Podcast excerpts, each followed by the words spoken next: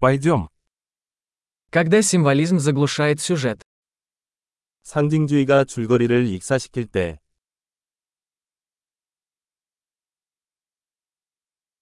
Архетипы вышли из-под контроля. 원형이 불량해졌습니다.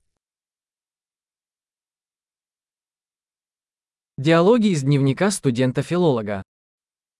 철학 학부생의 일기에 나오는 대화입니다.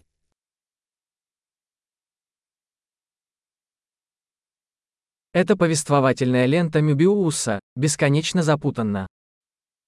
그것은 서술적인 메비우스의 띠입니다. 끝없이 혼란스럽습니다.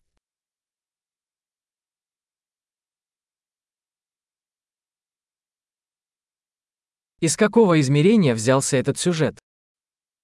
이 플롯은 어떤 차원에서 왔습니까?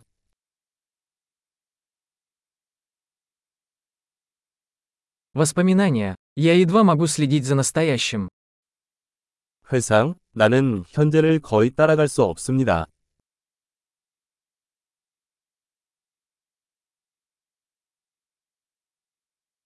Калейдоскоп штампов и клише.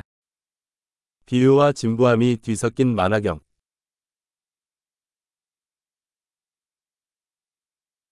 Так много пуль и так мало логики. 총알은 너무 많고 논리는 부족합니다.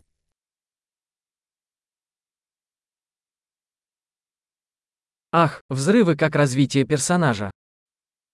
아, 캐릭터 성장에 폭발이 일어나다니.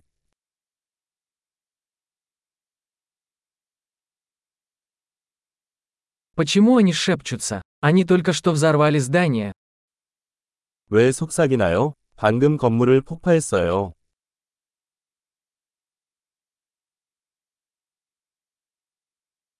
Где этот парень находит все эти вертолеты?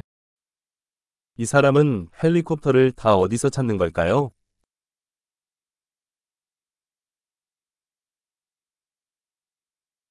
Они ударили по логике прямо в лицо. 그들은 논리를 정면으로 맞았습니다.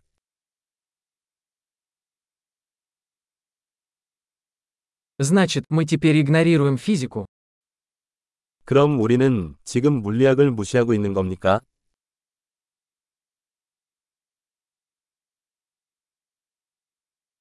Значит, мы теперь дружим с инопланетянами.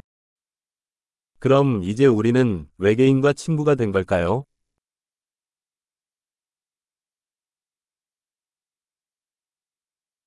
Итак, мы просто заканчиваем это на этом. 그럼 그냥 거기서 끝나는 건가요?